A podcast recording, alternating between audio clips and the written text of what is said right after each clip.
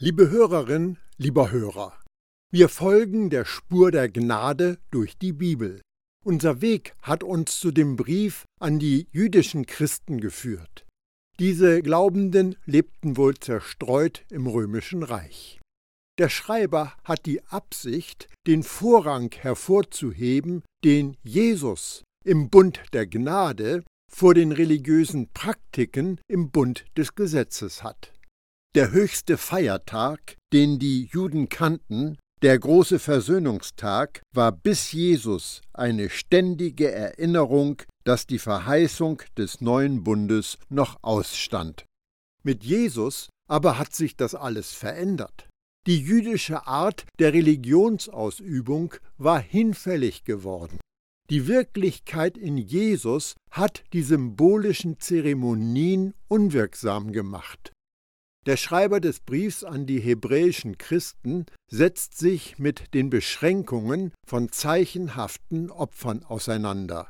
Das Blut von Tieropfern kann nicht wirklich Sünde aus der Welt räumen und auch kein schuldbeladenes Gewissen entlasten. Er kommt zu einem treffenden Schluss. Denn hätte man nicht aufgehört, Opfer darzubringen, wenn die Opfernden kein Sündenbewusstsein mehr gehabt hätten, da sie ja ein für allemal gereinigt worden wären? Hebräer 10, Vers 2. Vor Jesus gab es kein ein für allemal gereinigt. Die Tieropfer löschten das Sündenbewusstsein nicht aus. Aber, gelobt sei Gott, das wahre Lamm kam hat den Schmutz unter dem Teppich weggefegt und hat alle Sünde der ganzen Welt endgültig fortgeschafft. Nichts ist mehr nur bedeckt. Kann ich dich mit einer schockierenden Wahrheit ermutigen?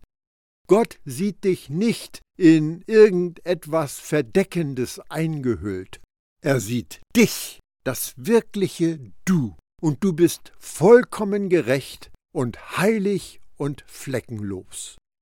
Selbst wenn sich das Verständnis unserer Gerechtigkeit, die wir als ein neues Geschöpf in Jesus haben, in uns Bahn bricht, sehen wir uns vielleicht manchmal als Sünder aus Gnade gerettet.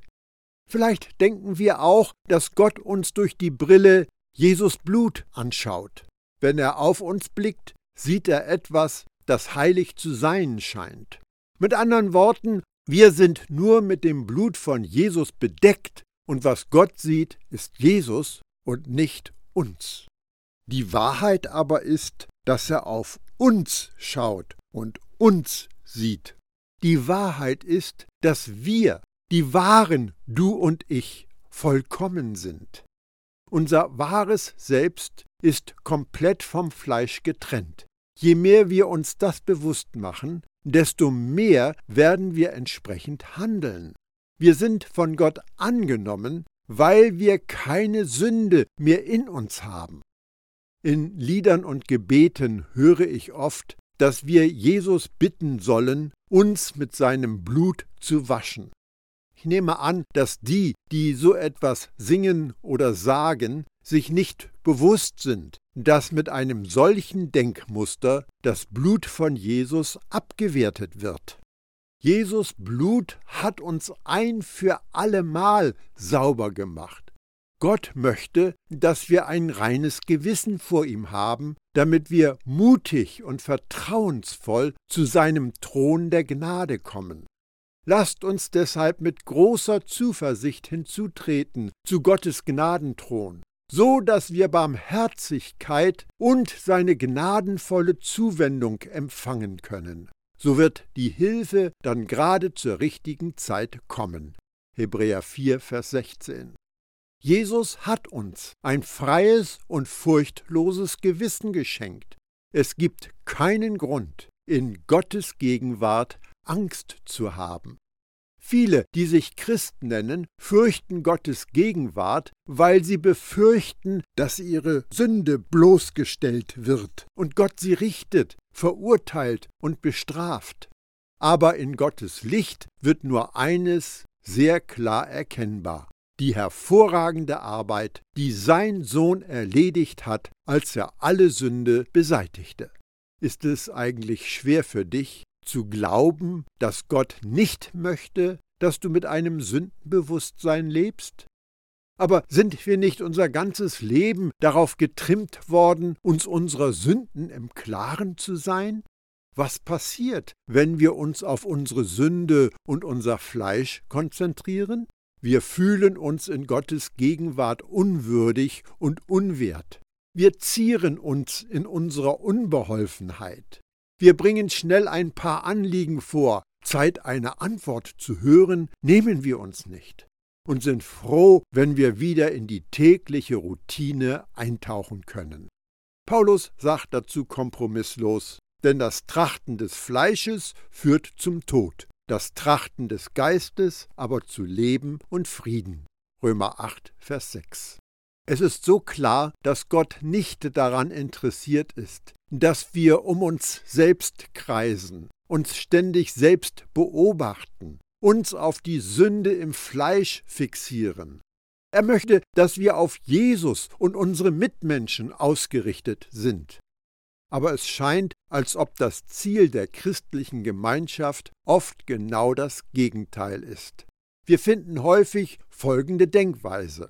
Je bewusster wir uns unserer Sünde und unserer Unwürdigkeit vor Gott sind, desto mehr gefallen wir ihm. Ist dir auch schon mal gesagt worden, dass du dein Herz erforschen musst und Gott bitten, dass er jede sündige Regung in dir offenbart, bevor du ihn anbeten kannst, am Abendmahl teilnehmen darfst oder für jemanden betest? Wie auch immer. Die Antwort ist, konzentriere dich nicht auf Sünde, sondern schau auf Jesus. Viele Christen glauben, dass Sünde Gottes Gegenwart verdrängt und ihn veranlasst, uns seine Gemeinschaft mit ihm zu entziehen. Das Problem mit einem solchen Denkansatz ist, dass er verhindert, dass wir Gottes Gnade empfangen. Die Barriere der Sünde ist von Jesus am Kreuz beseitigt worden. Wir sind rein geworden. Jesus Erlösungshandeln war entweder erfolgreich oder nicht. Es gibt nur ein ganz oder gar nicht. Sündenbewusstsein führt bei den Leuten zu der Auffassung, dass die Schuld immer noch da ist. Wir denken, dass uns vergeben wird, wenn wir täglich alle unsere Sünde bekennen, bereuen und um Vergebung betteln. Aber unsere Schuld ist längst an einem Kreuz getilgt worden. Fromme Rituale bewirken nichts, um unser Gewissen zu reinigen und frei zu machen. Wie die Opfer im Alten Bund präsentieren sie die Vorstellung, dass wir bei Gott auf Pump leben und wir ihm noch etwas schuldig sind. Das ist eine ernstzunehmende Angelegenheit. Wenn du jemandem etwas schuldest und mit der Rückzahlung hapert es, wirst du dich in seiner Gegenwart nicht wohlfühlen und bist angespannt. Das ist der Grund, warum Gottes Gegenspieler alles versucht, damit die Decke der Verurteilung durch das Gesetz auf den Augen der Gemeinden bleibt. Wenn wir dem vertrauen würden, dass wir Gott nichts schulden, könnten wir in seiner Gegenwart entspannen, uns an der Gemeinschaft mit ihm erfreuen und klar und deutlich seine Stimme hören. Wenn wir eine Schuldenlast gegenüber Gott zu haben meinen, werden wir unweigerlich versuchen, das irgendwie wieder gut zu machen.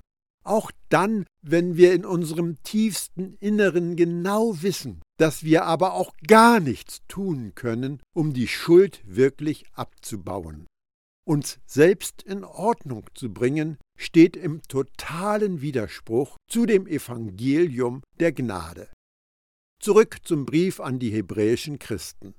Tatsache jedoch ist, dass die Menschen durch die Opfer alljährlich wieder neu an ihre Sünden erinnert werden. Das Blut von Stieren und Böcken ist eben nicht imstande, Sünden wegzunehmen. Hebräer 10, die Verse 3 und 4. Schuldner bei Gott zu sein, ist in etwa so wie eine fehlende Kontodeckung bei der Bank wenn wir einen Scheck einlösen wollen. Stell dir vor, dass du eine Schuld abbezahlen möchtest und du gibst dem Gläubiger einen Scheck über die Schuldsumme. Das Dumme ist nur, du hast aber gar nicht genug Geld auf deinem Konto. Wenn der Gläubiger den Scheck einlösen will, wird er wegen fehlender Kontodeckung abgewiesen. Eine Erinnerung an die Sünde ist das gleiche wie die Information der Bank, dass wegen mangelnder Kontodeckung die Zahlungsforderung nicht beglichen werden kann. Der Gläubiger wird nicht zufriedengestellt. Das bedeutet, dass die Schuld immer noch in den Büchern steht. Mit dem Festhalten eines Bewusstseins von Sünde sagst du, dass Jesus am Kreuz die Schuld nicht bezahlt und der Vater das Blut seines Sohnes verworfen hat. Wer Sündenbewusstsein pflegt, äußert, wenn auch vielleicht unbewusst, dass Gottes fehlerloses Lamm doch wohl nicht vollkommen war und noch Flecken hat. Das aber wertet sowohl Jesus wie auch Gott seinen Vater ab. Das Blut von Stieren, Schafen und Ziegen brachte nur eine kurze Entlastung und konnte das eigentliche Problem nicht dauerhaft lösen. Viele Christen heute glauben, dass das Blut von Jesus nur unsere Sünden der Vergangenheit ausgelöscht hat. Deshalb muss uns immer wieder neu vergeben werden. Dann wäre Jesus Blut aber nicht wirksamer als das Blut von Stieren, Schafen und Ziegen und das hält unseren Blick dauerhaft und fest auf das Fleisch fixiert. Das Evangelium der Gnade sagt uns die Wahrheit. Jesus Blut erwirkte eine ewige Erlösung für uns, so dass wir die Freiheit haben, mit einem vollkommenen und reinen Gewissen mit Gott als unserem Vater Gemeinschaft zu erleben. Ja, diese gute Nachricht scheint zu schön, um wahr zu sein. Aber sie ist wahr. Unser Vater und Gott möchte, dass wir mit einem Gewissen leben, das nicht mit Sünde belastet ist.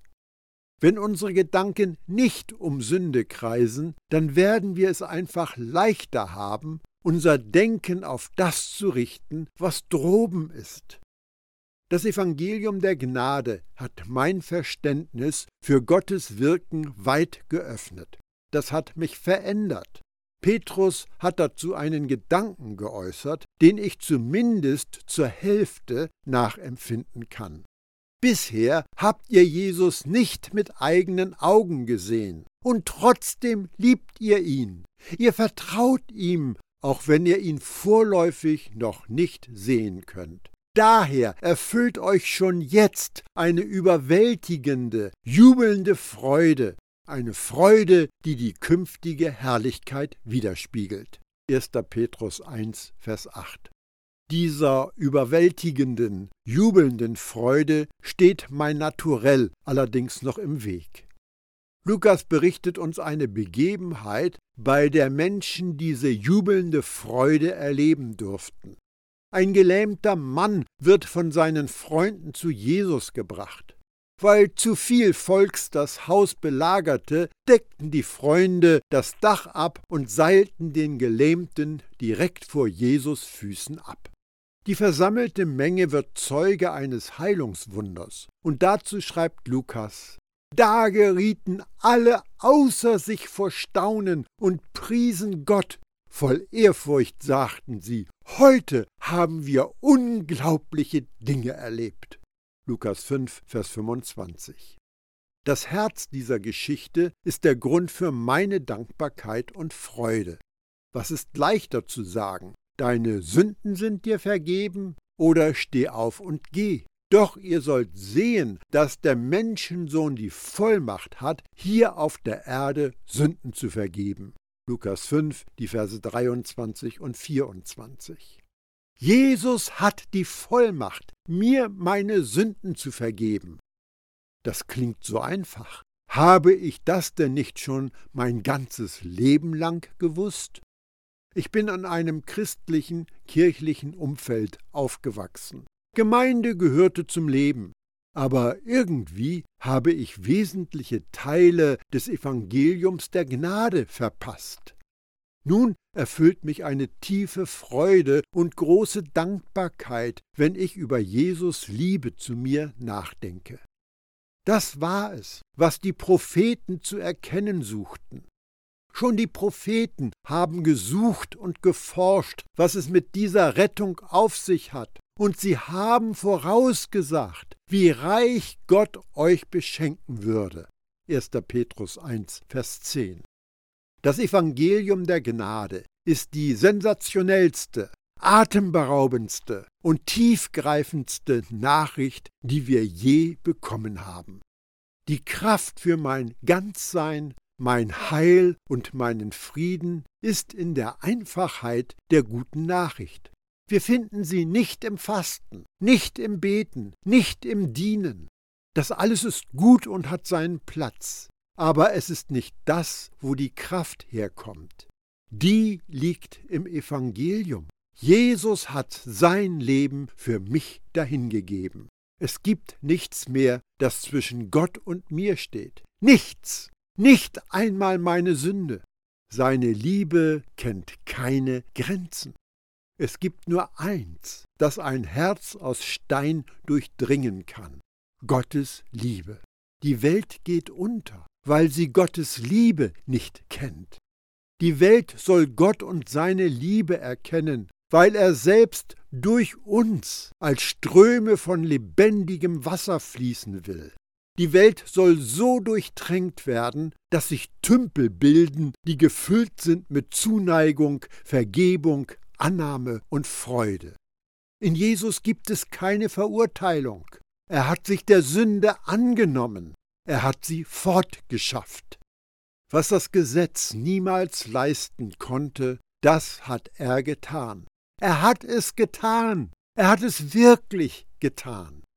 Wenn Gott auf mich schaut, dann sieht er mich und er liebt, was er sieht. Das Evangelium der Gnade ist eine Botschaft, die viel zu gut ist, als dass man sie für sich behalten könnte. Ja, diese Nachricht ist wirklich zu gut, um sich nur selbst an ihr zu erfreuen. Alle Menschen müssen erfahren, dass Gott sie liebt. Ein Geschehen, über das ich häufig nachdenke, ist, dass Jesus sich entschieden hat, für mich an meiner Stelle zu sterben. An manchen Tagen, wenn ich mich mit dieser Wahrheit auseinandersetze, habe ich das Empfinden, ganz kurz davor zu sein, mir das Gewicht dieses Ereignisses bewusst zu werden. Die Bedeutung von Jesus Opfertod zu erfassen, liegt scheinbar greifbar nahe. Aber dann muss ich erkennen, dass ich unfähig bin, diese Offenbarung von Gottes Liebe auch nur im geringsten zu durchschauen. Das ist zu wunderbar, als dass ich das auf die Reihe kriege. Aber in meinem Geist möchte ich diese Offenbarung von Gottes Liebe sehen, auch wenn es nur einen flüchtigen Blick nach dem anderen gibt, und selbst wenn es die ganze Ewigkeit dauert, um die Tiefe dessen zu erfassen, was Jesus für mich getan hat. Der Schreiber des Briefs an die jüdischen Christen hat über Jesus gesagt, der um der vor ihm liegenden Freude willen das Kreuz erduldete. Hebräer 12, Vers 2. Die Vorstellung zu dieser Aussage ist häufig, dass Jesus die Leiden am Kreuz auf sich nahm, weil eine Belohnung mit Freude vor ihm lag, die ihn motivierte. Diese Auslegung kommt von den Worten um der oder wegen, wie es in anderen Übersetzungen heißt. Er ertrug Folter wegen der Freude, die er empfangen sollte. Das griechische Wort, das mit um der oder wegen oder im Blick auf wiedergegeben wird, ist die Präposition anti. Wenn wir im Deutschen anti hören, fällt uns wahrscheinlich nicht als erstes wegen ein. Das griechische Wort anti bedeutet anstatt, anstelle. Das heißt, Jesus besaß die Freude und die Herrlichkeit in der Dreieinheit schon bevor die Welt erschaffen worden ist. die hat er gegen die Schande eines Todes am Kreuz eingetauscht, als ihm alle unsere Sünde aufgeladen worden ist. Der Grund, warum Jesus unser großer Held ist, ist, dass er anstelle der Freude, die er schon beim Vater hatte, die Demütigungen und den Tod annahm, die eigentlich wir verdient gehabt hätten. Es war seine bewusste Entscheidung, an unserer Stelle zu sterben. Deshalb sagte Christus bei seinem Eintritt in die Welt, Opfer und Gaben hast du nicht verlangt, doch einen Leib hast du mir gegeben. Hebräer 10, Vers 5. Jesus wurde Mensch. Warum? Weil er als Gott nicht sterben konnte. Jesus wurde als Mensch geboren, genauso wie wir geboren wurden. Allerdings, anstatt mit den Spermien eines sterblichen Menschen mit sündigem Fleisch gezeugt zu werden, wurde er vom Heiligen Geist gezeugt und von einer Jungfrau zur Welt gebracht. Jesus DNA kam direkt vom Himmel. Sein Blut war heilig, königlich, sündlos und göttlich. Darum kann sein Blut uns retten und unsere Sünde abwaschen, so dass wir weißer als Schnee werden. Jesus kam in einem wirklichen Körper, der für ihn geschaffen worden ist. Er vergoss richtiges Blut. Er erlebte echte Schmerzen, weinte richtige Tränen und starb einen wahren Tod. Paulus schrieb, Nein, er, Jesus, gab alles auf und nahm die Gestalt eines Sklaven an. Ein Mensch wurde er, allen gleich. Ja, er erwies sich in jeder Hinsicht als ein Mensch. Er stieg noch weiter hinunter. Ganz gehorsam wurde er bis zum Tod, dem Tod am Kreuz. Philippa 2, die Verse 7 und 8. Im Garten Gethsemane kämpfte Jesus unter einem extremen Druck. Jesus betete mit solcher Anspannung, dass sein Schweiß wie Blut auf den Erdboden tropfte. Lukas 22, Vers 44. In diesem Kampf ging es aber nicht darum, dass er am liebsten um das körperliche Leiden für uns herumkam. Er wusste, warum er gekommen war, und er war bereit dazu. Niemand ermordete ihn, denn es war seine Entscheidung, sein Leben für uns dahinzugeben. Vater, Sohn und Heiliger Geist waren sich einig. Dieses Leiden muss geschehen, damit es möglich wird, dass wir sündlos sein können und versöhnt mit der Dreieinheit.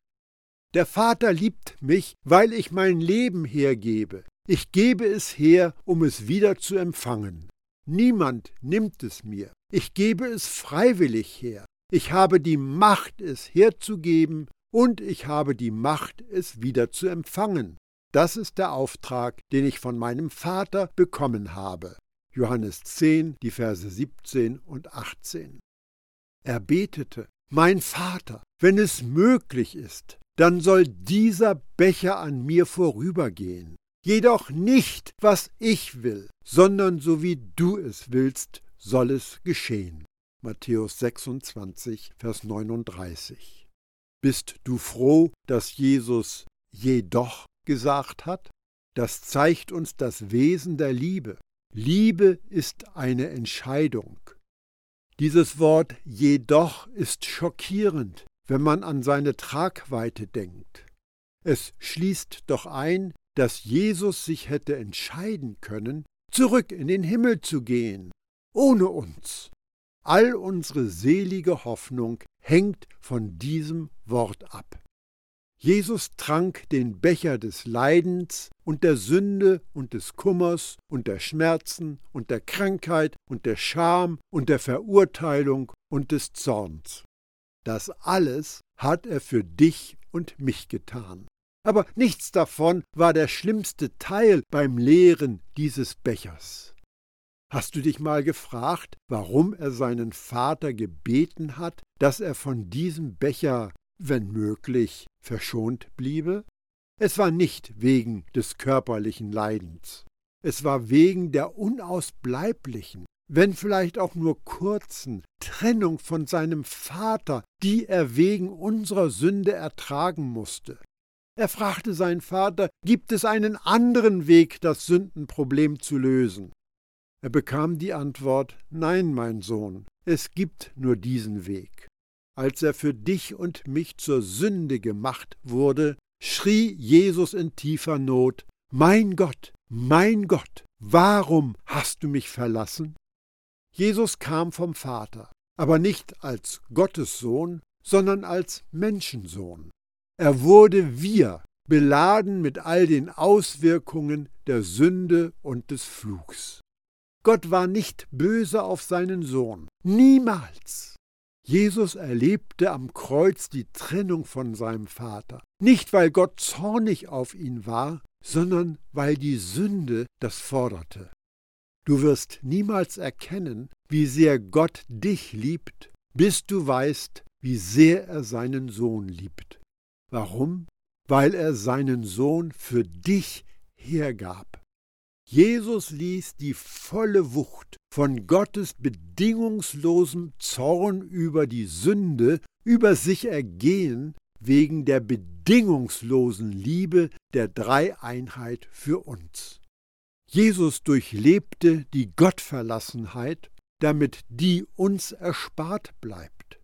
Wir hören nun die Worte des Vaters, ich will dich nicht verlassen und nicht von dir weichen.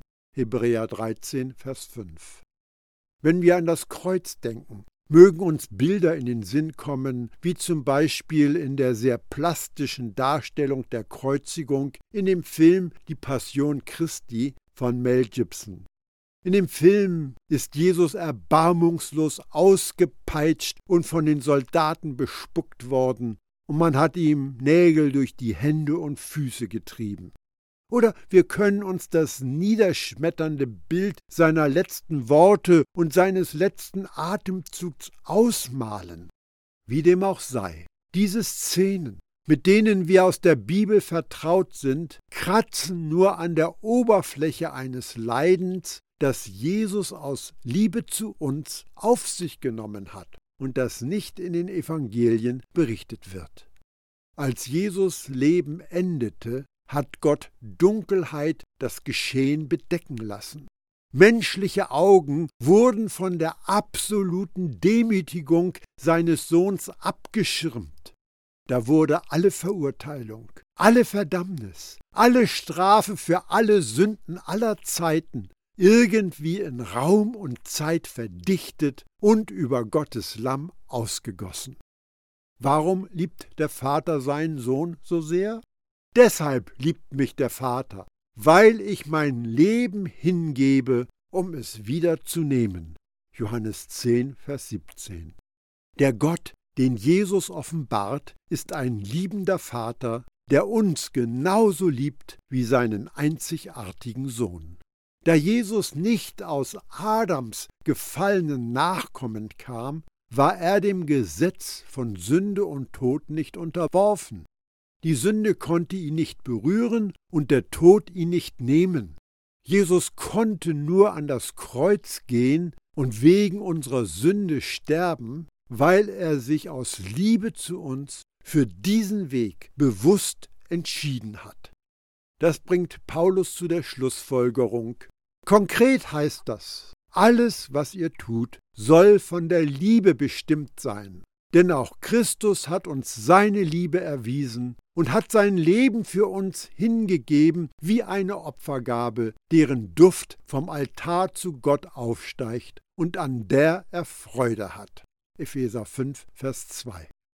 Ich wünsche dir, dass sich die Liebe von Vater, Sohn und Heiligem Geist in ihrer ganzen Fülle in deinem Herzen festsetzen kann.